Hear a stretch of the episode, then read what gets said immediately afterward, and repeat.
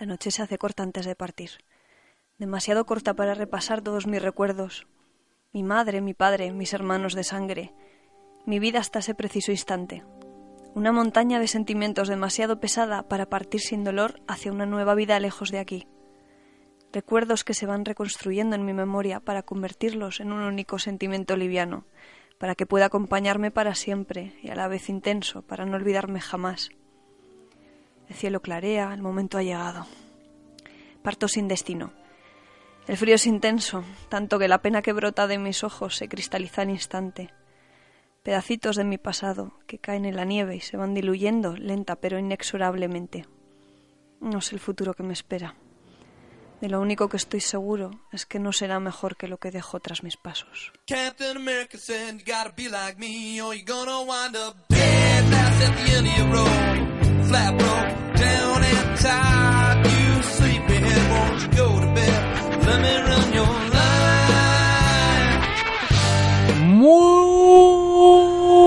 Muy buenas noches. Bienvenidas, bienvenidos a la sexta y probablemente última edición De Solo Hablamos de Historietas, un programa que hacemos, no os riáis, a mano y a máquina entre tres seres vivos con gafas. Cristina Hombrados, muy buenas noches. Muy buenas noches. Javier Marquina, muy buenas noches. Muy buenas noches. Jaume García, buenas noches. Hola, muy buenas noches. ¿Qué dices? ¿Qué dices? Que algún día lo de buenas noches, Jauma, lo tendremos que Sí, decir no. nosotros. Es Sí. que queda muy raro. Me recuerdas a Barragán, no sé por Sí, qué en sí, ese momento. Sí, Es como, señor. "Chicheño, buenas, Buenas noches, buenas ¿cómo noches". estamos? Eso, eso. ¿Tienes cinco dorillos? Bueno, hágame una chorro pa- ah, Bueno, es igual. ¿Quieres que os cuente el chiste de la gente? No. vale, Mejor no. mejor no, ¿no? Mejor Que no. sí que sería probablemente el último. El último, sí. Sí, entonces sí. Llevamos forzando la máquina unos cuantos Demasiado. programas. Sí, vamos a bajar el ritmo o no. ¿O no? Mira, pero esta vez mm, has acertado el tema. ¿Sí? Sí. ¿Qué he dicho yo? ¿Qué he Es dicho? que te estás poniendo muy apocalíptico. Oye, es que yo soy apocalíptico e integrado, ¿eh? que es uno de esos míticos títulos de historia del arte de Humberto Eco. Todos los que hemos estudiado historia del arte hemos tenido que, leer- que leerlo por placer o por devoción, nunca por obligación. Bueno, ese programa, este programa, ¿eh? con, eh, con H, no, con H de historieta es lo- la sección que hacemos, sí, sí. Eh, solo hablamos de historietas. Ese. Eso es. Ahora sí. Nos repetimos, ya lo hemos hecho Sí. esta mañana. Lo hemos hecho esta mañana. Este programa hablamos incluso hasta de cómics. Hoy Apocalipsis. Ajá. Apocalípticos. Cómics Apocalip- ap- a- apo- apo- Apocalip- Apocalipsis, era el planeta de, de Apocalipsis. Darkseid de Kirby. No, cómics apocalípticos, cómics que hablan del fin del mundo. Porque vivimos tiempos convulsos. Sí, estamos, estamos cerca de alguno de ellos, yo creo. Dentro de, de aquí a unos meses quizás tengamos que huir Sí. con nuestra mochila en el hombro y buscar Cargada refugio en las tebeos. montañas para huir de, de las hordas de, de zombies De que, Mordor. que- que nos acosan. Bueno, pues eh, Apocalipsis. ¿Pero Apocalipsis ahora o Apocalipsis...? Apocalipsis Now, Now, sí. now. Hombre, Now and then. viene al pelo. Qué grande esta película, ¿eh? Probablemente una de las que más veces haya visto en mi vida. ¿Sí? Uf, me encanta. Me Pero un- la primera versión o el Redux. Pues las he visto todas. La que más he visto últimamente es el Redux. Y la verdad es que me gusta mucho el Redux. sí, sí, sí. Me parece muy. Y me parece que es. buah. Bueno, gracias a la película me leí El corazón de las tinieblas de Conrad, un clásico de la literatura. Pedazo de libro, sí, sí. Sí, y me parece una obra maestra. Coppola es uno de esos directores que, que tenemos que poner en un pedestal porque ha dado al cine. pff, yo creo que de las más obras más grandes del cine las, las ha hecho el señor Coppola. Cuatro películas hizo en la década de los 70. Cuatro. El Padrino, El Padrino parte 2, La Conversación y Apocalipsis Now. Cuatro obras maestras. Casi nada, ¿sabes? Cuatro obras maestras. Prodigiosa. Sí, sí, sí. Bueno, a veces hasta hablamos de cómics, Sí, sí. decíamos, ¿no? Vamos a empezar con la Sí, lectura, que Cristina nos hable de- Sí. del cómic del que ha sacado el pequeño texto. Sí, el fragmento era de, es de un TVO de Oscar Martín que se llama Solo los supervivientes del caos. Además, eh, bueno, está, está de actualidad, digámoslo así, porque eh, Panini ha sacado la edición integral hace, hace un par de semanitas. Ujú. Lo comenzó publicando, bueno, se comenzó publicando en ediciones de Ponen, luego pasó por Miniki y ahora pues está la edición integral en Panini. Además es un TVO que nos viene al pelo porque también narra una especie de, apocalipsis. De hecho, la narración está, bueno, el TVO está ambientado en una especie de, mm, de Mad Max, digámoslo así, ya que estamos muy cinematográficos, ¿no? En el que, pues bueno, tanto seres humanos como como animales modificados, así antropomorfos, pues bueno, conviven y sobreviven. Está, está muy bien, ¿eh? Además el, el dibujo de Oscar Martín es, de los que mm, te entra por los ojos, es visualmente muy agradable. Muy potente. Sí, es un chico que ha estado mm, haciendo historietas de grandes... eh, de, de dibujos que todos conocemos de animación, pues tanto de Tom y Jerry, de la Disney. Y bueno, La verdad que es, es un artistazo. Jolín, Sí, sí. madre mía. sí, sí. Qué carrerones lleva la gente, ¿eh? Sí, Sí. sí, sí. Este Empezamos chico fuerte, sí, sí. sí. Y muy recomendable, por supuesto. Siempre. Bueno, pues eh, empezamos con el apocalipsis. Empezamos con el apocalipsis.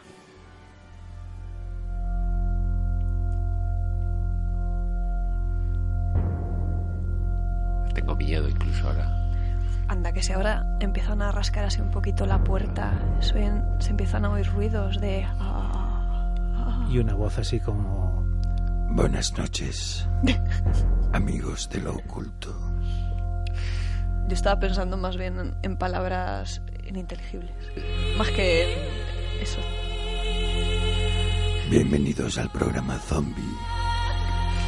Pues, Pues eh, sí. son los primeros invitados. ¡Oh, Como- sorpresa! Como no podía ser de otra manera, Claro. si hay que hablar de apocalipsis, Lo invadimos todo. Es Sí. que hay que hablar de zombies. Sí. Yo creo que son la amenaza de- del milenio. Yo creo que es. Curiosamente una amenaza que realmente no es tan amenaza. Yo creo que tenemos amenazas más potentes y muy reales, muy palpables, ¿no? Sí, Como el pero- cambio climático. Sí, pero no, no otro creas. tipo de gente, pero no, no. sirven Los que como más miedo excusa. nos dan son los zombies. Somos el futuro. Sí. Sí, sí. Por desgracia o por, o por gracia. No sé. Eterno, además. Sí.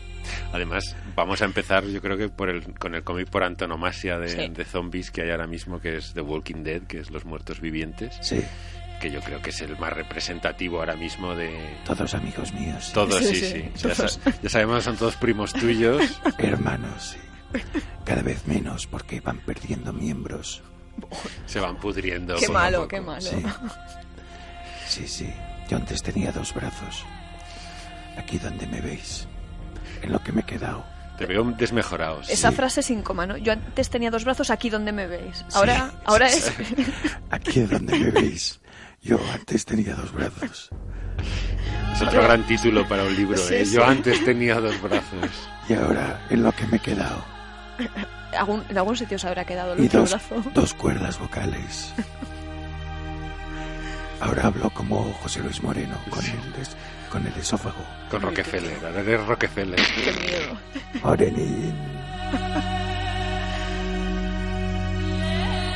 Estamos restando muchísimo dramatismo. ¿eh? Sí, puede sí, ser sí. esto. Ya. Esto es contraproducente. Va, venga, vamos a ponernos serios que tenemos una amenaza en la puerta a la vuelta de la esquina, ¿eh? Y no es la amenaza fantasma. No, No. Afortunadamente. que también es apocalíptica También, donde, también. las, donde lo- las haya, pero no, no es la amenaza fantasma. Bueno, Los Muertos Vivientes es un cómic de que empezó Robert Kirkman y un dibujante que se llama Tony Moore en 2003, hace ya 14 años, nada menos. Madre mía. Sí, sí, siguen, ¿eh? En, Y siguen. en Estados Unidos acaba de salir el número 173, 70 ¿no? ¿Eh? Ay, en, vale. en noviembre del 73. Vale, vale. Y en, en la página web de Image está anunciado ya el 175 que sale en enero. Además que empieza una saga de seis números, con lo cual... Se irán, serán Que además se 180 y titula. Nuevo Orden Mundial, con lo cual es como...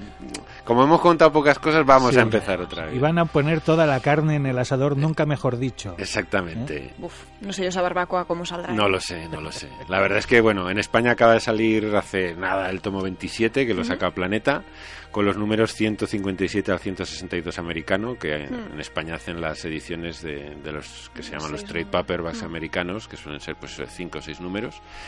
Y aunque empezó Tony Moore la serie, estuvo muy pocos numeritos, yo creo que estuvo 4 o poco. 5, muy Mm. pocos, y ya tomó las riendas el que es el dibujante que, que se ha currado los 100 los 170 números siguientes, que es un chico que se llama Charlie Adler. Y otros tantos zombies. Sí, muchos zombies. Sí, sí. Eh, bueno, los muertos vivientes ya todo el mundo yo creo que se ha convertido en un fenómeno como Juego de Tronos, ¿no? Gracias a la televisión y a las series, todo el mundo la conoce. Pero es una serie que ya llevaba mucho camino y mucho trecho hecho antes de que saliera la serie de televisión. Sí, porque la serie es de 2010. Sí. O sea, ya llevaban siete añitos Llevaban siete años a 12 números eh, por año, pues Mm. son 84 números de nada.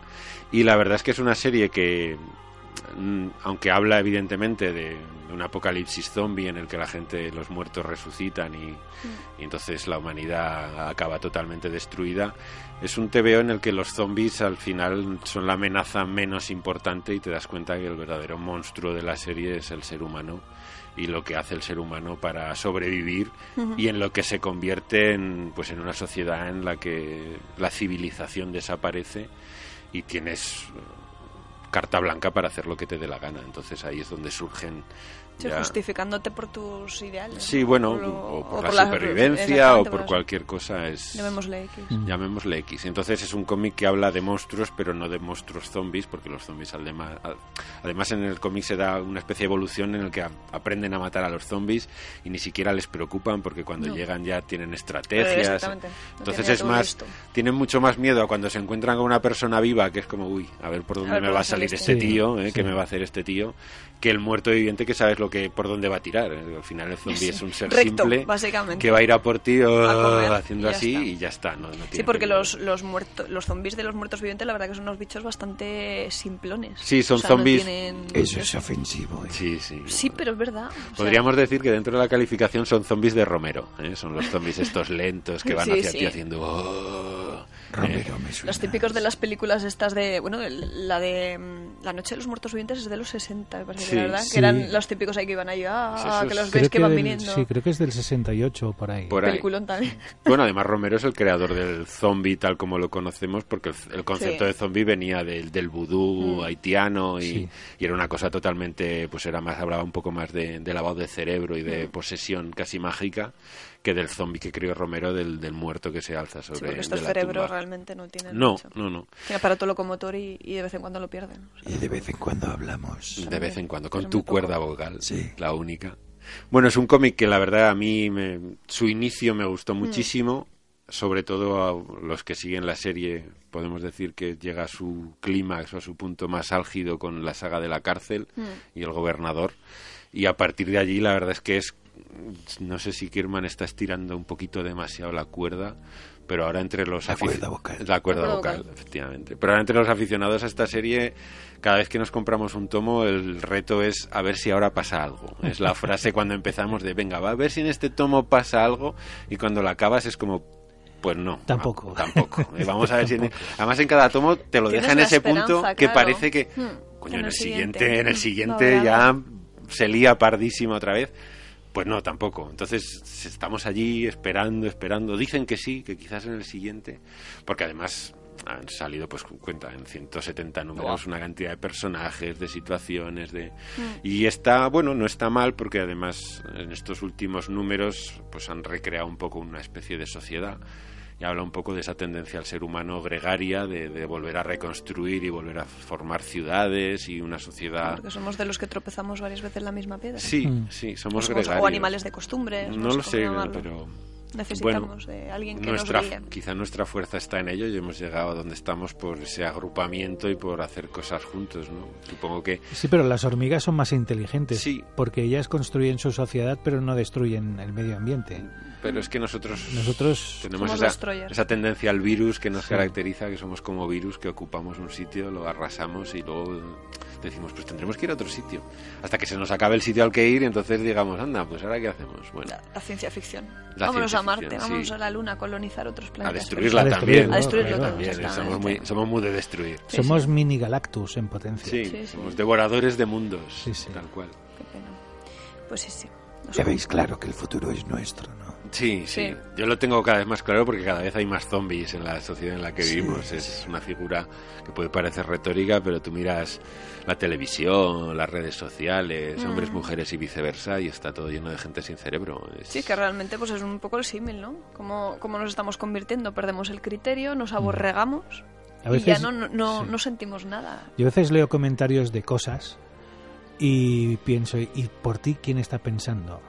¿No? Porque Es que deberíamos pensar. criterio propio. No, muy poca gente poca tiene. gente, sí. No, y lo que más miedo da es eso, que perdemos la empatía, que perdemos el, el- el ver sufrimiento ajeno y no, no sentirlo en nuestras propias carnes. Eso es lo más... no sé. Además, en el concepto en sí del zombie, y hablo del zombie, Mm. vuelvo a decir, este zombie Mm. de Romero, que es Mm. como un Sí. bicho, eh, es una metáfora de, de la sociedad en la que vivimos, en la que nos, nos lavan el cerebro y nos Totalmente. convierten en autómatas que avanzan hacia el mismo sitio. autómatas programados pues para, para cumplir una serie de, Para de cumplir un requisitos, objetivo. Exactamente. Y bueno, es al final, pues te, te invita, son series, eh, es- esta en este caso invita a la, a la reflexión Pero continúa. eh, continua de pues eso, de quiénes somos y un ¿Qué a hacemos? ¿A dónde qué- qué vamos? hacemos aquí y hacia dónde vamos. Además es que es eso, en cada, en cada uno de los capítulos tú ves eh, cómo cuestiona diferentes comportamientos, ¿no? Y tanto la- las convicciones religiosas, las convicciones morales. Mm, ¿Vamos a sacrificar eh, algo por el bien de, de todos o por, el, por mi propio bien, por mi propia seguridad? La verdad que es muy completa. Voy a decir, es muy recomendable, hombre, para el que la empiece ahora a comprarse 27 tomos, pues igual le- están sacando unos integrales. Eso te iba a decir, hay unos estupendos integrales, son seis integrales por ahora y estos reúnen 24, 24 no sé números, cuánto valen 20. porque deben valer un Pues ojo de la no me cara acuerdo. y, parte de un riñón. cabeza. No me acuerdo, pero deben estar en torno a los 40, 50, creo. Madre mía. Pero bueno, las bibliotecas los tienen. Que podéis acercaros allí. Si os pica mucho, necesitáis zombies, pues ya acudís a las librerías y se compran. Pero Sí, además la- catarlo, es una lectura, a pesar de que muchas veces no pasa nada, es una lectura que la verdad es que es entretenida, que te, Sí, no, hombre, que te tiene, golpes leyendo. además de humor de vez en cuando Sí, así. en- Tiene giros de guion, Mm. eh, nunca sabes quién puede morir, aunque No. hay ciertos personajes que se mantienen. Bueno, morir pero entre comillas. ¿Quién Sí. puede dejar la, la vida humana, ¿no? por decirlo de alguna manera? Nunca y sabes a dejar- quién tienen que rematar para que no se Sí, levante sí. como muerto viviente, porque ahí el que palma vuelve. Entonces tienen que matarlo dos veces siempre. Más vale que no muera nadie. Sí, que te sí. quede muy mal porque si no lo vas a tener ahí encima. Ahí, por La, muerte es como el gazpacho, ¿no? Que siempre, Siempre repite. repite. Siempre sí, repite. Bueno, os veo muy animados, ¿eh? En Sí, el, es que el los programa de, zombies, hoy de- bueno. de Apocalipsis. Madre mía. Pobrecillos. Bueno, entonces, ¿qué hago? ¿Me, me compro los integrales? ¿No me los compro? ¿Qué hago? Yo cuando me toque la primitiva... Yo te cómpratelos, diría sí. que- sí. Hombre, si te toca la primitiva, cómpratelos. Y si no, antes cátalos, lo que te decimos. Sí, Vale. sí, sí. Puedes encontrar Aquí en la de biblioteca lo tenemos. Sí, Y Yo creo que sobre Sí, sí, sí. todo los dos primeros tomos integrales, si me apuras. Yo creo que sí, No son sé, los dos es que yo la tengo mejor. en la original, en Vale. los tomitos. De, yo tengo los 27 tomitos. Sí. Luego sacan los Son integrales. mucho 24 más por, por tomo Pues integral. Entonces, con el lo- primero, a lo mejor. El segundo. Yo creo que El la cárcel, el segundo. El primero también- O sea, la cárcel está en el primero todavía. Sí. Sí. Es que los integrales ya te digo que no los controlo, Sí, sí. pero con los dos primeros tomos ya te haces una idea Mm. bastante potente de lo que es la serie. Y de hecho creo que El punto álgido Sí, lo toca, allí toca ya- Zenith Mm. en esa saga, porque además el final de esa saga te deja con un nudo en el estómago y te deja con una cara de, de asombro por lo que pasa, que te deja así con la mandíbula desencajada. Y luego ya viene un poquito la cuesta abajo, siempre con algún repunte de vez en cuando, siempre Mm. te, te va dando como la zanahoria que te pone delante para que sigas picando y picando y picando. Y bueno, ya veremos dónde acaba, porque por ahora sigue abierta en Estados Unidos, con lo cual... Bueno, pero por lo que decís, son maestros del cliffhanger, ¿no? Sí, ese sí, la verdad es que les gancho para mantenerte... Sí, sí. lo controlan a la perfección. Además, es una cosa que ahora se lleva mucho en el, en el mercado estadounidense, como ellos saben que su serie después va a ser recopilada en estos trade paperbacks de seis números, saben que en tal número tienen, Tienen que, que dejarlo poner- eso es. alto para que el que no sigue la serie de grapa semana a semana, cuando llegue al tomo, cuando la cabeza como ¿dónde está el siguiente? Son perros tomo?". viejos y ya saben cómo funciona el Sí, mercado. sí, sí, entonces- sí. En fin, la verdad es que es un TVO que te deja con una sensación de, de poca fe en, el, en, la, en la humanidad, ¿no? Así como hay, es verdad, hay otros TVOs que, bueno, que A mí dices, me "Ay, pasa lo mismo maravilla", con el telediario. Que te deja esperanza, ¿no? Sí, el no me telediario, deja ninguna- sí, sí, ninguna sí. esperanza. No, no, no, no, no. Es más desolador el telediario porque eso es real, por desgracia. Claro. Y es diario, Y, es y diario. es palpable, por eso te digo. Esto por lo menos siempre te queda el consuelo de que, bueno, los zombies no existen, esto es un TVO, no, esto es Sí que realmente ficción. estamos hablando de apocalipsis, pero es un apocalipsis ficticio. Sí. Si todos los males nos vinieran por aquí, pues fíjate tú qué fácil de solucionar todo sería, ¿no?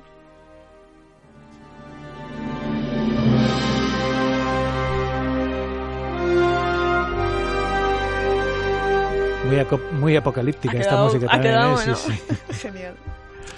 Qué buena selección nos hace siempre, Jaume. A, a bote pronto, porque claro, no me decís de qué va No, la no, te cosa, ponemos igual. siempre en un reto personal Sí. de, de la selección pero musical, pero ya eres así, un monstruo, así la gente ve tu hacer. Sí, talento. gracias por llamarme feo. No. Voy a poner, cambiamos ya de, de cómic? Cambiamos de Vamos cómic. a cambiar. Voy a poner una música sin saber de qué vais a hablar. Vale, a ver si Entonces, aciertas. A ver si acierto, porque claro, es que esto es un reto cada, cada semana. Que esto, si, si no la habéis visto, yo ya estoy preparado para verla cuando tenga... Oh, Si no es la original, no. Ah, vale. Es la versión que hizo Tangerine Dream de la música de Stranger Things.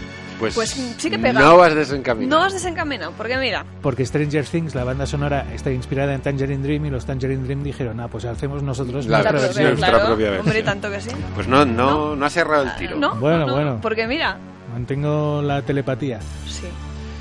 Aquí lo que tenemos, mira, los protagonistas de, de este próximo TV apocalíptico son un grupo de chavales. Ah, De adolescentes, de niños de adolescentes. niños adolescentes, sí, sí.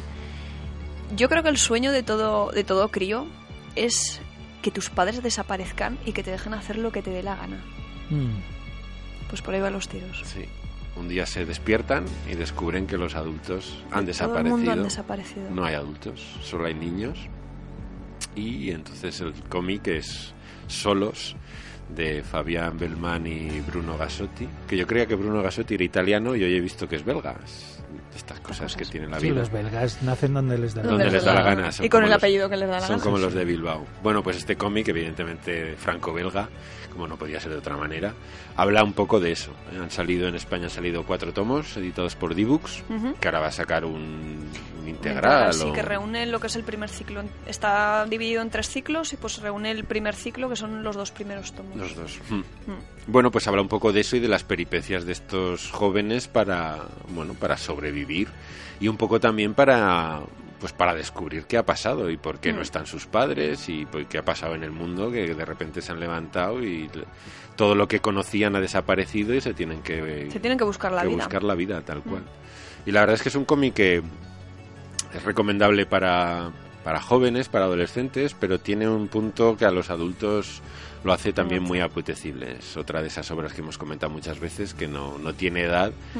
y tiene, bueno, pues tiene ese misterio que te deja latente al fondo, que no sabes lo que ha pasado y que va desentrañando poquito a poquito y lo convierte en una lectura muy, muy recomendable.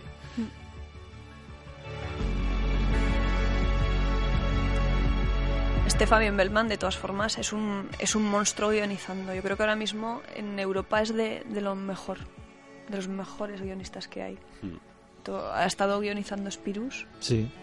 8-3 ya. Eh, Green Manor también. Y un TVO que a mí me encanta que se llama Preciosa Oscuridad, que nunca, nunca, nunca me canso de, de recomendar, que ya lo traeremos para otro, Para otro, otra, edic- otro otra ocasión, programa. Porque es tremendo. Además es curioso que hayas puesto Stranger Things porque también tiene un componente sobrenatural y de, de misterio, pues eso, misterioso, misterio misterioso, que ha pasado algo y hay, pues en el mundo, cuando van en, al, al principio parece que simplemente han desaparecido los Mm. adultos, después se va creando una especie de ambiente Sí. onírico que no sabes muy bien si están en la realidad, se han ido a un- a mundo alternativo o a la tierra del revés, ¿no? Como, como pasa en Stranger Out, Things. Cierto. Y bueno, van apareciendo cosas, van apareciendo elementos. También hace reflexiones sobre pues lo que decíamos con los muertos vivientes, de cómo la gente vuelve a crear sociedades, aun siendo niños, se organizan Sí, alrededor de, de líderes y de, y de montan pues montan pseudo ciudades y, Y cometen, y cometen los mismos vicios y los mismos pecados que los adultos. Sí. Eh, Que a veces parece que, bueno, se van los adultos y los niños seguro que crean una sociedad maravillosa y te das cuenta que ese gen malvado yo creo que lo llevamos todos Claro, dentro y que los por- patrones los tenemos ahí, al fin y al cabo salen, van saliendo, ¿no? Porque si tú te has criado viendo una cosa, al final no sabes, no sabes sacar otra cosa. Sí, sí. No, y aparte de que también yo creo que hay un- una componente de la propia humanidad, ¿no? De que Rousseau decía que el hombre por naturaleza es bueno y Rousseau era un mierdas, o sea, solo hace falta ver a los niños en los patios de los colegios, que son lo más cruel Sí, y lo más malvado que hay. Yo soy más quién era el que decía que el hombre es lobo para el hombre. ¿Era de Hobbes? La... Mm, no. Ay, no me acuerdo ahora de quién es. Bueno, Sí, oyentes, por favor, dejadnos el Sí, comentario. sí, dejad el comentario. Yo fíjate, creo que no sé, si, no sé si era de Hobbes lo de Homo homini lupus, que es eso, que, que el Ah, hombre no. Tiene compasión alguna y si te puede pisar la cabeza para ascender, te la pisará sin, sin ningún Bueno, que remordimiento. al fin y al cabo los niños no tienen ningún prejuicio en teoría, ¿no? Quiero decir, no tienen nada preconcebido, entonces ellos se muestran naturales, Sí, y con sus instintos más primarios más desarrollados. Entonces, claro, pues Mm. la crueldad, pues bueno, Además, la empatía no la desarrollan hasta que no tienen 7 u 8 años. claro. mm, sí. Entonces allí, pues sí, sí. Además aquí... eh, Eh, Este solos además me recuerda mucho a otro cómic que ha sido recientemente reeditado, que es El último recreo, de Carlos Trillo y Horacio Altuna, que se basa prácticamente el argumento es el mismo. Sí, y de los 80, ¿verdad? Parece Sí, es de lo los publicaron. 80, Mm. o sea, ya es bastante anterior a este solos y el argumento es, bueno, es calcado. Es una sociedad en la que los adultos no desaparecen, sino que cuando llega su despertar sexual o cuando empiezan a surgir las primeras pulsiones sexuales, se mueren. Es una especie de virus o de cosa extraña de enfermedad que cuando te conviertes en adulto te mueres, con lo cual todos los adultos se mueren, evidentemente. Y los niños se dan cuenta que cuando crecen y ya les pica, les pica el asunto, directamente se mueren. Y habla un poco también de, de lo que se de la sociedad que se crea y cómo sobreviven y de todas esas miserias que a pesar de ser niños acaban desarrollando y pues sale el típico matón, el, el típico abusón, el que se intenta aprovechar del otro. Ya, pero no solo que- las cualidades negativas, sino también las positivas, ¿no? La responsabilidad, el hecho de tener a tu cargo a una serie de niños, porque el grupo, digamos, protagonista, ya no, yo creo que ya no se ven tanto las maldades, sino al revés, ¿no? No, se ve sí, más sí. la responsabilidad esa de decir, no, es que estáis conmigo, yo, yo tengo que protegeros, que luego, pues, y os protejo también de esos otros grupúsculos a los que nos vamos encontrando. Es esa bipolaridad Sí. del hombre que nunca sabes muy bien por dónde vas Por a dónde salir. Y que yo siempre digo que somos capaces de lo mejor y de lo peor. Por supuesto. Al mismo tiempo. La misma persona es capaz de hacer algo maravilloso y algo terrible ¿eh? sin, sin despeinarse o sin cambiar de, de Mm. ser. Cuando estabas hablando del TVO de, del último recreo, se me venía a la mente también una novela de un, un- un novelista italiano, me encanta Niccolo Amaniti, que se llama Anna y que también narra una especie de, mm, de bueno de, de apocalipsis, ¿no? En el que pues bueno también la gente está muriendo, sobre todo eh, porque cogen una enfermedad cuando llegan a la pubertad. Entonces es también un poco los protagonistas pues son los niños y los adolescentes y también esa, esa necesidad que tienen de, de crecer de golpe para hacerse responsables y para un poco manejar la situación. Es tremenda. Bueno, y También muy buena. es un tema un poco recurrente, Sí. tanto en la literatura, yo recuerdo El Señor de las Moscas de, de Mm. William Goldman, que va básicamente de no tan apocalíptico, pero va de un grupo de, de jóvenes, de niños y adolescentes que es- son abandonados en una isla y cómo reconstruyen una especie de sociedad que acaba siendo terrible porque se dedican al final a la caza de- del que es diferente y, a, y se convierten en auténticos monstruos. ¿no? Cualquier parecido con la realidad es pura sí, sí, coincidencia. no, no, es Sí, todo sí. como... Y hay un par de películas también muy interesantes, Los, los Niños del Maíz, Sí, cierto. que está basada en una historia de Stephen King. Sí. pero aquello... Sí, te iba a decir, se, Se parece, parece se como un parece como una castaña. una castaña. Y luego otra muy interesante de Narciso Ibáñez Serrador, que Ah, puede sí. matar a un niño, Ah. Sí, sí, sí, cierto.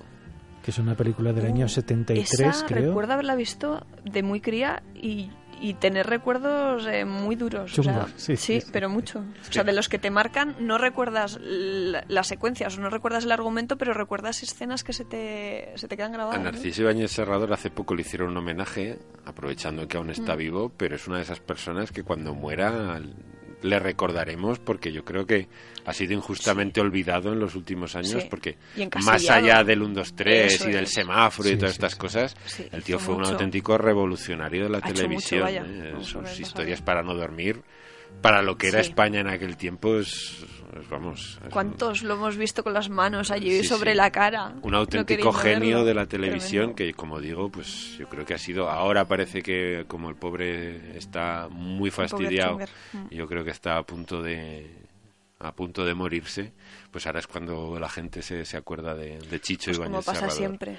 Solo se acuerdan de ti cuando te mueres, Sí, sí. por desgracia. Uno de esos refranes españoles que a mí me encanta es Dios te libre del día de las alabanzas, Sí. porque Eh, sí, eso lo dice significa todo. que estás muerto, Sí, sí. básicamente. Es que en España sabemos enterrar muy bien. Sí, eso sí, se nos da de maravilla. Todo el mundo habla bien de ti cuando te mueres, te es mueres. Sí, sí. alucinante. Es como, ay, qué bueno era. Que que te no habla sé". bien de Pero vida, mientras estás vivo, amigo, Claro, Sí, sí. nadie se acuerda de ti, qué pena. Qué pena, Sí, sí. Pues bueno, y hablando de películas, de hecho, eh, Solos eh, ha sido llevado al cine. En este 2007 se estrenó, pero aquí en 2017. España... Que he dicho, uy, he vuelto al Te pasado, Te has ido perdón. 10 años al pasado. Uf, pues no, en este Se 2017... va a empezar con Regreso al perdón, Futuro. Sí, es Sí, lo que sí. tiene, es lo que Es lo tiene. que tiene, sí. Es lo que tiene. Tengo el DeLorean aparcado abajo, pero bueno. Pues eso, se, se estrenó en el cine, pero aquí en España no, no ha llegado todavía. A ver cuándo la estrenan. bueno. A ver Además, cuándo la uno- estrenan en España y a ver si la estrenan en Huesca algún día. Bueno. Eh, bueno, Que aquí o sea, lo que llega también... Además que, es- que no es en animación, vaya, que es en una acción real. O sea que Aprovecho para toser. Así, ese momento... De lo del cine de Huesca ya hablaremos. Bueno, y como hablamos de premios, pues oye, que decir que también solo se llevó en 2007, este sí, el premio a, en Angulem al mejor TVO juvenil. Que lo que hemos dicho, en principio está destinado a un público más, más juvenil, más infantil, pero es que es, es eso. O sea, cualquier adulto lo puede leer porque, bueno, Tiene contenido, tiene, tiene contenido. tiene carga, sí. Además que yo creo que también es uno de esos TVOs con, con diversas lecturas, ¿no? Porque en algunos diálogos eh, el niño puede percibir una cosa, pero es que tú, tú te das cuenta de la carga que tienen otras otras otras palabras, vaya, y otros otros conceptos. Mm. A mí se me quedó grabado uno de los capítulos en que me parece que era eh, uno de los niños de, de otra tribu le tira los, los tejos a, a una de las niñas de, mm, del grupo protagonista, ¿no? Entonces, claro, te está planteando allí, pues mm, vamos a perpetuar la especie, pero dices, ostras, que es un tema densito, no sé, bueno, en fin. Muchas Tremendo. lecturas. Muchas lecturas. Hay una novela en catalán que es el mecanoscrito del segundo Oh, qué origen. bueno, me lo leí además en catalán, tremendo. De las Y- primeras. Sí, de Manuel de Pedrolo, Pedrolo. Qué bueno. que es una también es un apocalipsis. Sí, sí. Son una pareja, un chico y una chica. La chica es mayor que el chico. Sí, de hecho el es un niño cuando Él es un niño, sí, la- de unos sí. 8 o 9 años Sí. así, mulato. Mm, Ella es una chica blanca de unos 13, 14 años ujú. que están en la playa bañándose y eh, empiezan Justo a bucear. Y justo mientras están buceando, Sí. Una invasión alienígena acaba con toda la humanidad. Y ellos se convierten en los únicos seres vivos, Mm. o de los pocos seres vivos, de los Mm. pocos seres vivos que quedan. Y, y se convierte en eso, en el mecanoscrito del segundo origen, porque ella es la madre de la siguiente humanidad. De la sí. humanidad, la nueva Eva. La nueva Eva. Pues es, tremendo, además una novelita muy corta, Sí. pero es bueno, tiene una carga tremenda. Es brutal, esa Mm. novela es genial. De los Sí. años 70 también. Sí, sí, sí, sí, Sí, sí. muy bueno.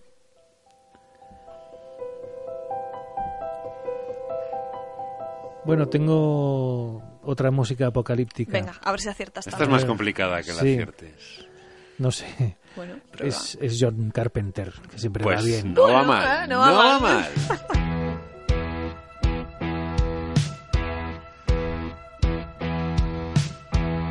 1997, Fuga de Nueva York.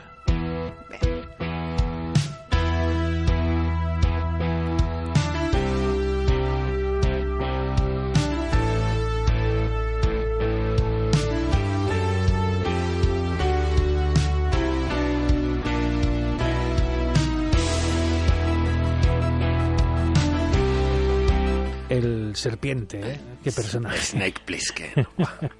Es que a Carrasel lo tengo en un pedestal. Es que yo, además, esta telepatía que has tenido hoy con nosotros, esta Sí, sí. empatía. John Carpenter es uno de mis directores favoritos. Yo La Cosa es una película que es otra de las que con Apocalipsis Now yo he podido ver pues 40 veces, ¿no? O 50. 100 millones de veces. Me encanta, me parece un peliculón que también habla habla un poquito de pues También, otro Sí, sí, también otro tipo de de la humanidad la amenazada humanidad, que se enfrenta a un apocalipsis y además habla de eso, de un grupo solo que se tiene que enfrentar a una amenaza y cómo reaccionan y cómo se supervivencia. enfrentan. Sí, sí. Bueno, es que al fin y al cabo todos estos TVOs es eso, en- enfrentarte a una amenaza desconocida que no sabes qué hacer y cómo reaccionas, ¿no? Tus, tus, tus mecanismos de, de defensa, pero no contra lo que se supone que tienes que luchar, sino contra los mismos, tus, tus congéneres, vaya. Y no va mal la música de Carpenter No. porque el siguiente cómic del que vamos a hablar se titula Crossed, que es cruzado en, en inglés. Es un cómic de que empezó Garcenis y un dibujante americano también, que es Jason Barrows, que es además salió en una editorial americana que se llama Avatar Press, y yo creo que Jason Barrows es el que dibuja todo lo de Avatar Press, ¿eh? porque es el, como el dibujante oficial de la casa. Y también habla de, de otro tipo de apocalipsis, parecido al zombie, pero diferente. Aquí lo que, lo que narra este cómic es una especie de plaga o de enfermedad que convierte, que exacerba, podríamos decir, ese gen malo de- del hombre, Sus Sí. instintos primarios. los- pero los más primarios. Entonces convierte a las personas en auténticas máquinas de matar. Bueno, se dedican a dos cosas, Sí. al sexo y a la violencia sí. entremezclándolas. Entonces, hay unas escenas bastante perturbadoras en el Sí. cómic de, de violencia totalmente explícita y extrema, y extrema tremendos. que se mezclan con el sexo. Entonces, los que se contaminan, además les sale como una especie de cruz en la cara, una cruz roja, como que es la piel una erupción roja, que por Sí, eso se llaman cruzados. exactamente, sí. Entonces les sale una cruz y ya sabes que están contaminados, se vuelven en seres totalmente locos que solo se dedican a matar y a fornicar. Hablando en plata, con cualquier cosa, ¿eh? no les importa. Es animales, cosas, objetos, cadáveres, eh, miembros, les da igual. Ellos es matar, despedazar y fornicar. No me parece mala vida. a mí. No, no es mala vida. La, la mala es si estás en el otro lado, Exacto, que te porque toca si, sufrir si te cualquiera toca de las dos sufrir, cosas. Ojalá pudiera yo, porque voy perdiendo miembros. sí, sí.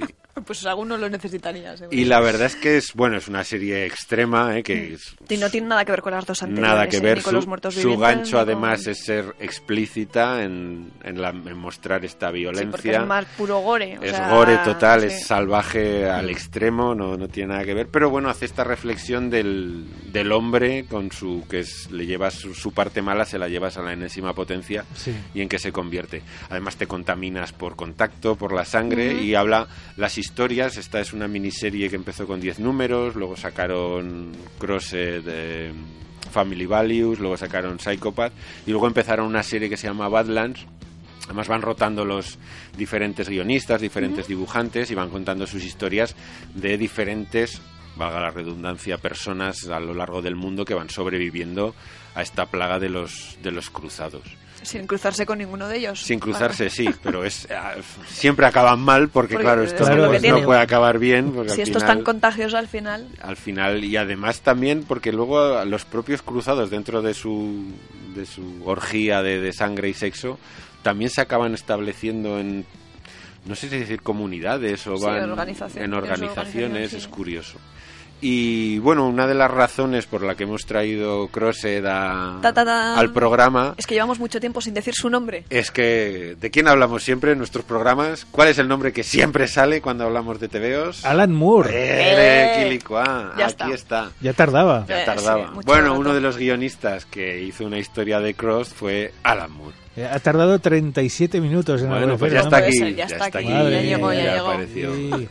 Entonces, Alan Moore, como no podía ser de otra manera, bueno, la, la característica de esta serie es un poco, es como cogen a un guionista y basándose en la premisa Mm. de que tiene que funcionar en este mundo apocalíptico, Sí, tenemos unas reglas y luego tú cuenta lo que la quieras, o sea, Mm. tus personajes, tu historia, lo que te dé la gana, siempre y cuando pues te salgan esta gente perturbada. Eso es. Y entonces Alan Moore, como no podía ser de una otra manera, Le dio la Tampoco hay que animarle mucho para que no, salga no, no, no. Bueno, Además pero es es que, genial pero este. es que además él es tiene una cierta tendencia, con perdón, a sacarse la chorra y ponérsela encima de la mesa como decir, "Mira". aquí estoy yo. Sí, sí. soy Alan Moore. Entonces Alan Moore lo que cogió Y esta es mi barba. Exactamente. Sí, sí, sí. Coge y coge ese mundo apocalíptico y lo lleva 100 años al futuro. Entonces su serie se titula Cross más 100, que es como qué ha pasado con la sociedad 100 años en Cómo ha el futuro. evolucionado, ¿no? Esa sociedad Y- amenazada. Como el tío es como, bueno, pues aquí estoy yo, se inventó un lenguaje. ¿eh? Venga, Claro, porque todo evoluciona. claro. La lengua es un ente vivo, ¿no? Y Alan Moore se aburre. mucho. mucho. Mucho. Es un hombre que se lee 400 libros antes de escribir un cómic de 8 páginas. Correcto. Y lo tiene todo hilado Entonces, y más que hilado. Pues entonces dice, no Vamos solo llega la reflexión de qué pasaría con la sociedad en sí, sino cómo afectaría a nuestro lenguaje un apocalipsis de este calibre. Entonces implementa palabras que Sí, sí, probablemente Pues entonces habrían crea evolucionado, claro. este a mí este TVO sobre todo me parece un prodigio de la traducción porque el tío que tuvo que traducir este cómic Se la me verdad están acordando de Alan Moore pero toda la vida o sea es debe Pues estar escupiendo sobre la futura tumba de Alan Moore Sí, para lo sí. que quede, porque la verdad es que el trabajo de traducción es Tela. tela. Pero mm, bueno, yo no puedo más que decir que es otro de esos cómics que cuando lo acabas de leer te quitas el sombrero, porque te construye una historia, Mm.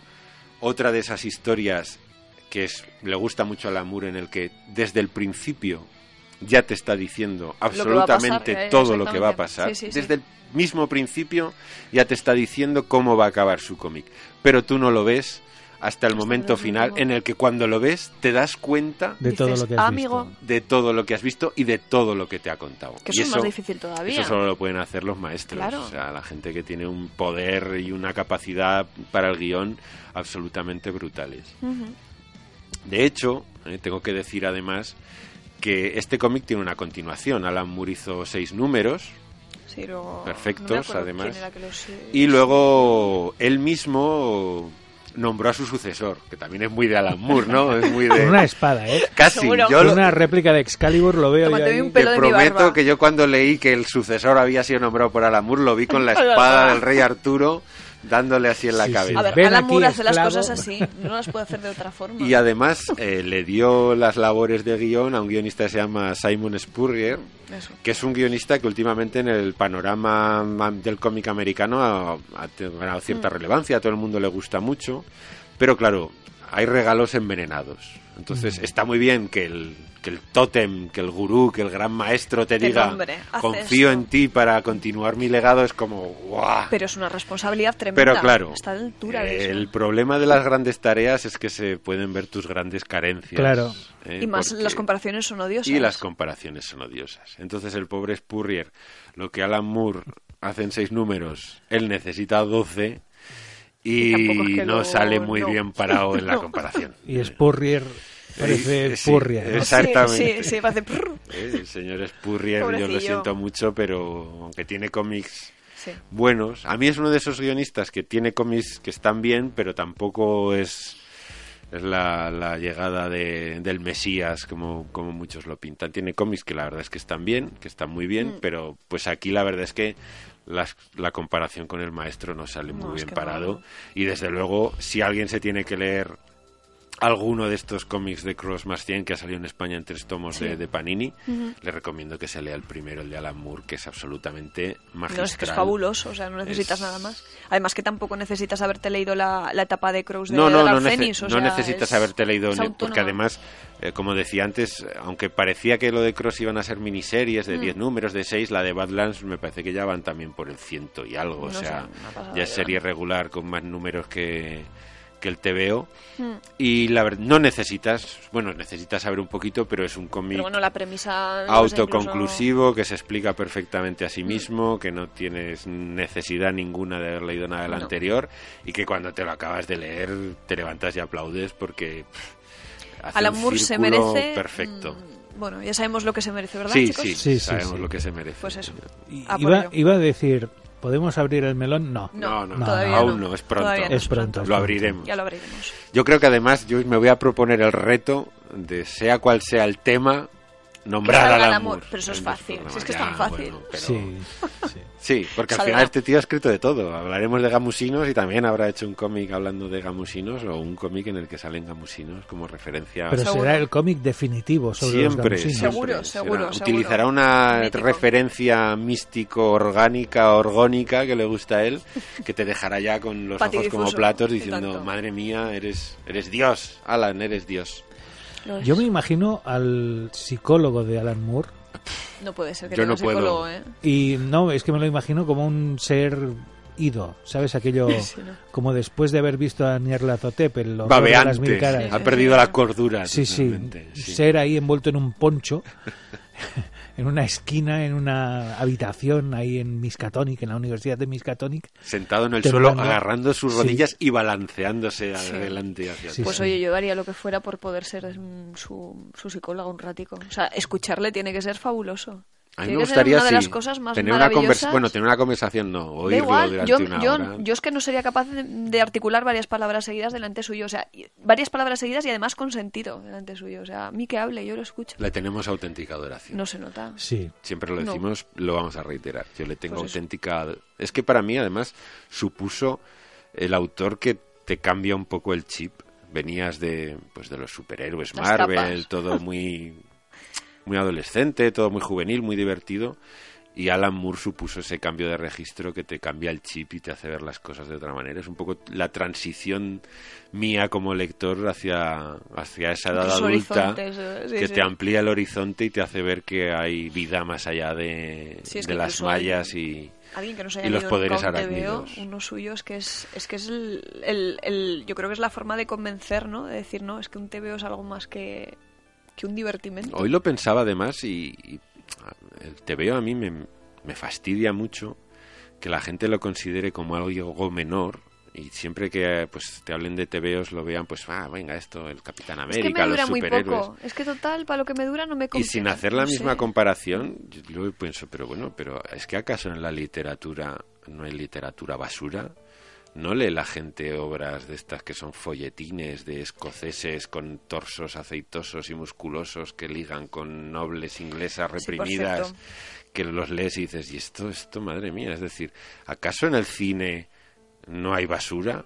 ¿Acaso sí. en la pintura no hay basura? ¿Por qué tenemos En que juzgar? ¿Acaso en la televisión no hay cosas buenas? Exactamente. ¿Acaso no, a veces alguien no hace algo que merece la pena?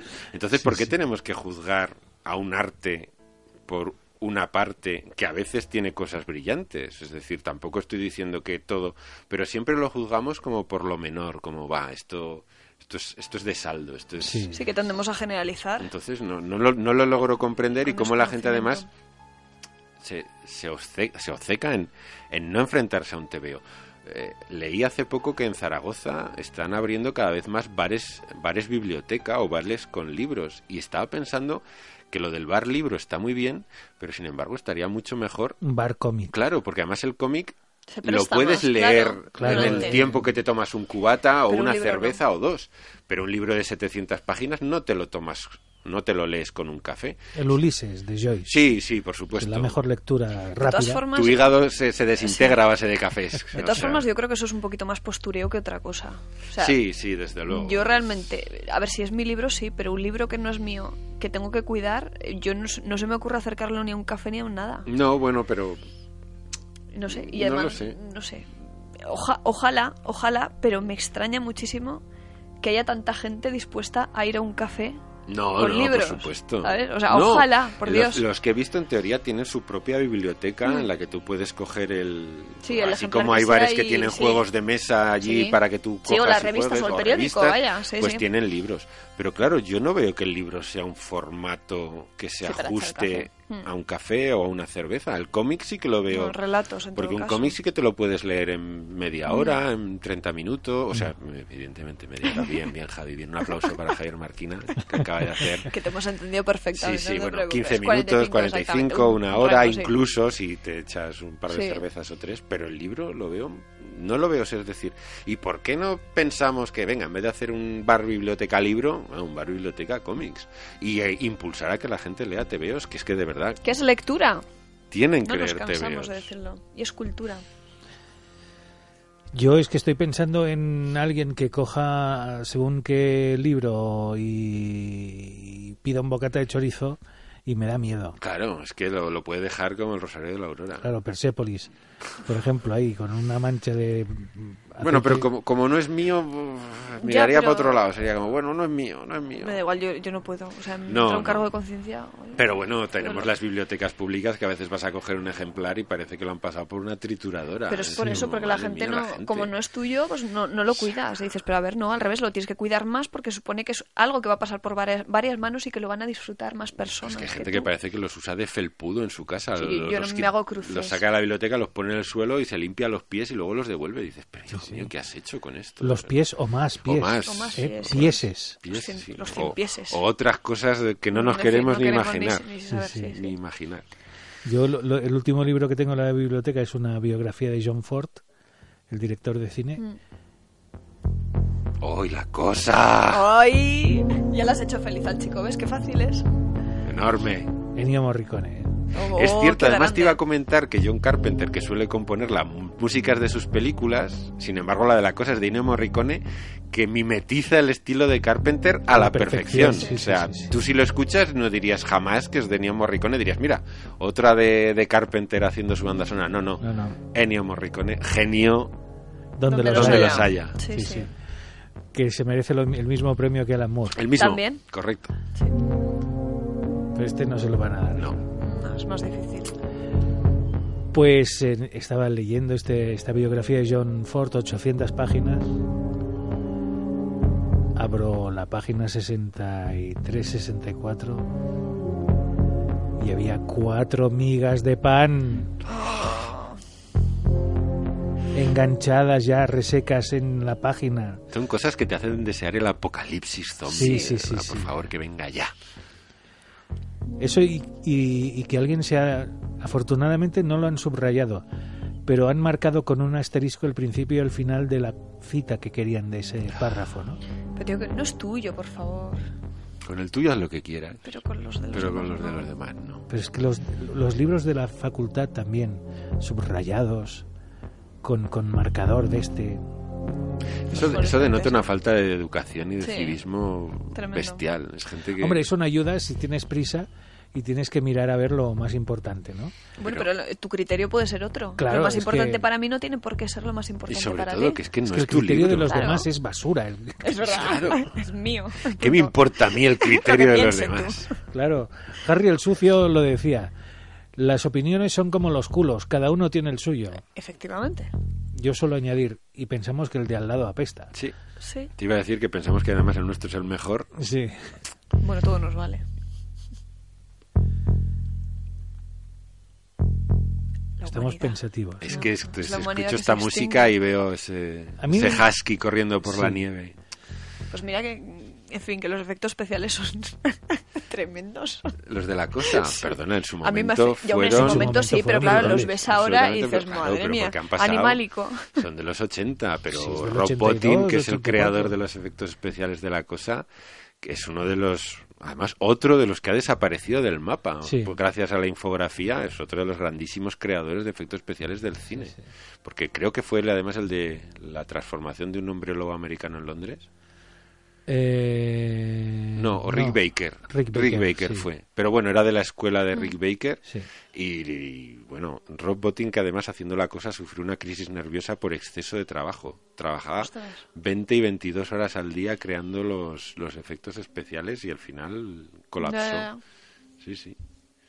Tremendo. Ese es otro mundo, ¿eh? También el de Oh. los efectos visuales. Hace poco vi un documental de que hablaba un poco del reciclaje de, de todos los grandes de los efectos di- especiales de los de los 80, del principio de la infografía, de pues sobre todo con James Cameron que fue creo que el con Sí. Abyss y Terminator 2 fue el que el que cambió un poco el el chip y hablaba un poco de cómo se compaginaban pues eso los efectos clásicos de silicona con, con el ordenador súper interesante en la que salían todos estos nombres como digo pues además unas que cuando los ves dices coño son todos famosos o sea, Es que eran verdaderos artistas. bueno una pasada Porque que ahora, a ver, tienes un mérito crear imágenes por ordenador, ¿no? Pero, pero crearlo, hacerlo físico, o sea, Una imaginarlo pasada. en tu mente, pasarlo y no sé. es muy fácil reírse artesanos. en el sentido de que sí, lo ves sí. y dices ja pero luego piensas en Ostras, ¿cómo lo haces? La escena de la, del electroshock, Eso es del- brutal. esa es brutal. Es O sea, brutal. eso como lo hicieron es absolutamente alucinante.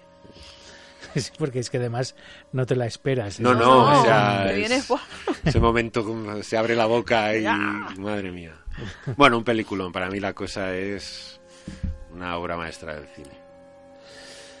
En fin, estaba intentando acordarme de una anécdota de los efectos visuales, pero me falta, me falla un nombre, entonces Ah. para Bueno. no. Lo estabas buscando, pero no lo has Te encontrado. buscando, podemos dar tiempo, ¿eh? Tenemos no, algún no, otro no. te veo por allí. Sí, si quieres, podemos- ¿eh? Mientras tanto, tú, Pues, tú busca, ¿eh? Nos quedan siete- seis minutos. Bueno. No, tiempo. menos, cinco. Ok, sí, va, sí. Casi hemos acertado, eh, hablando con Cristina antes de Sí. empezar el programa, hemos dicho, creo que vamos a hablar de tres. ¿eh? Porque Pues- siempre nos preparamos listas, Sí. ¿vale? Pero luego, claro, nos liamos a hablar y pues, pues, es lo que pasa, se quedan muchas cosas en el tintero. Sí, Además nos pones la música de la cosa y, claro, está. y ya Claro, me tocas ya el corazoncito. y-. Ya está. No. Bueno, vamos a hablar rápidamente del Venga. último. Nos faltaba un género por tocar. Bueno, un género. Nos faltaba Un estilo. hablar de. Exactamente, nos faltaba hablar de manga. Y si Ah. hablamos de manga y apocalipsis, eh, Ayama Hiro tiene que salir sí o sí. Además, eh, la, la serie ha acabado ya. Sí, ya está ha acabado conclusa. en el tomo 22. Sí, sí. Con lo cual, ya está. un manga que acaba es casi un acontecimiento. Sí, es algo Y inusual. 22 números, que tampoco inusual, está mal. sí, sí. Y también habla de, de un apocalipsis zombie, podríamos decir. Bueno, ellos los llaman CQN, o sea, CQN, ZQN, y son unos zombies bastante curiosos porque recuerdan parte de su vida pasada y la repiten de manera mecánica, aparte de intentar comérsete la cabeza. Que eso es algo común a todos los zombies. No sé, y algunos de ellos desarrollan hasta superpoderes. ¿eh? Pues si por ejemplo uno era un atleta, Mm. entonces puede saltar distancias de, de, de 20, 30 metros, es decir, ah, sufren una especie de transformación. El cómic además va avanzando y ya uf, se, se vuelve muy loco todo. Porque... Sí, además es un, bueno, es un cómic, que es- bueno, un manga que, que la verdad que llamó la atención. Bueno, al principio parecía que, era- que iba a ser uno más. Sí. Pero luego, como fue- conforme iban pasando los números, pues ya se vio que aquello no... A mí, a mí no creas porque el primer tomo me gustó muchísimo porque tiene una escena en el que él va a ver a su a su novia Bueno, es que empieza diferente también, claro. Entonces- va a ver a su novia que su novia ha sido infectada o está infectada por esta, esta plaga Mm. zombie y hay una escena en la que él mira por la mirilla de, de la puerta Sí. Y ve como ella cae de la cama y se va acercando a... Bueno, es absolutamente terrorífica. Es una de las escenas más aterradoras que yo he leído en un cómic jamás. Bueno, él, estamos diciendo él, él y el, El protagonista, protagonista. Hideo. Sí, sí, es se llama, Hideo, es sí, un es- poquito rarico el mozo. Sí, es, es autor de... es un mangaka. Es un mangaka, sí. Es un autor de mangas. Este manga además está hecho por un señor que se llama Kenzo Hanazawa, que dibuja...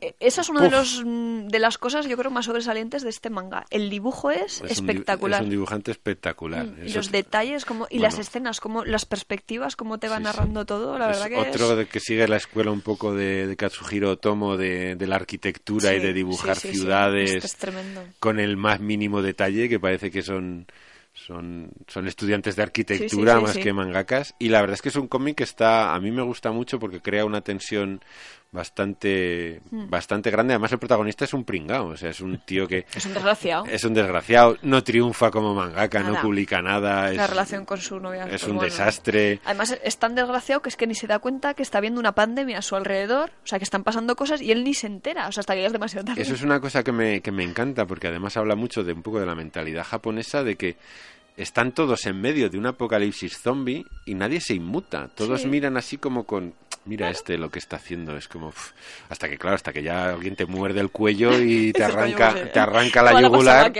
entonces dices anda pues sí que está algo está pasando Algo está pasando. pero es cierto hay una escena en el metro que están casi devorando a un tío al lado y la gente está mirando como diciendo qué mal educado fíjate Sí. ahí ¿eh? Y habla mucho de, de esa mentalidad nipona de, del orden y de- del respeto y de que todo tiene que ser... Bueno, que está muy bien, además eso, 22 tomos editados por Sí. Norma Editorial en, en España, muy recomendables. Al final la gente decía que era un poco extraño, pero a mí la verdad es que me ha gustado. Yo lo he leído y a mí me ha parecido que está... Quiero confesar que no lo he leído todavía pues, al final. Pues a mí me ha gustado, lo veo que es acertado, sí. Sí, Bueno, sí. pues nada. pues Juzgaremos cuando lo leamos. 22 tomos, ¿no? 22. Sí. Sí, bueno. Bueno, pues Sí, ya. módico precio de... Me creo que son 8,95. 8,95, sí. Bueno, pues es asumible, poco a poco. Bueno, poco a Poco a poco, a poco a poco, Sí. se dicen los catalanes. De mica en mica. De mica en mica. Oh. Spin Doctors nos dicen Sí. que nos tenemos Nos que vamos. ir. Nos vamos. Phil Tippett era el nombre que no me salía. Ah, ¿eh? Phil Tippett, sí, Mm. señor. Ese fue de Star Wars, estaba en, Ese estaba en todo, en todo lo que era maqueta y, y stop motion y le encargaron hacer los eh, dinosaurios de Parque, de Parque Jurásico, Jurásico. con Madre stop mía. motion. Hizo una técnica de stop motion que era revolucionaria. Y vino un chalao y dijo, mira, es que lo hemos hecho por ordenador. Y claro, Te, Phil Tippett se quedó hecho polvo. te buscaré el nombre del documental, porque lo vi hace poco en, en Movistar, y hablaba precisamente de, de los animatrónicos que creó para captar el movimiento de los dinosaurios. Sí, sí. Anda. Bueno, habla un poco de toda esta transición. La verdad es que es- si eres aficionado al cine y a, y a los efectos especiales, el documental está súper bien. Buscaré cómo se llama y te, te lo diré. Solo me queda tiempo para deciros adiós. Adiós, Javier Adiós. Marquina. Adiós, Jauma. Adiós, eh, Cristina Hombrados. Yauma, adiós. Voy a seguir con el orden inverso. Y para añadir una frase, yo entrevisté a Phil Tippett. Hasta la semana que viene. Hasta la semana que viene.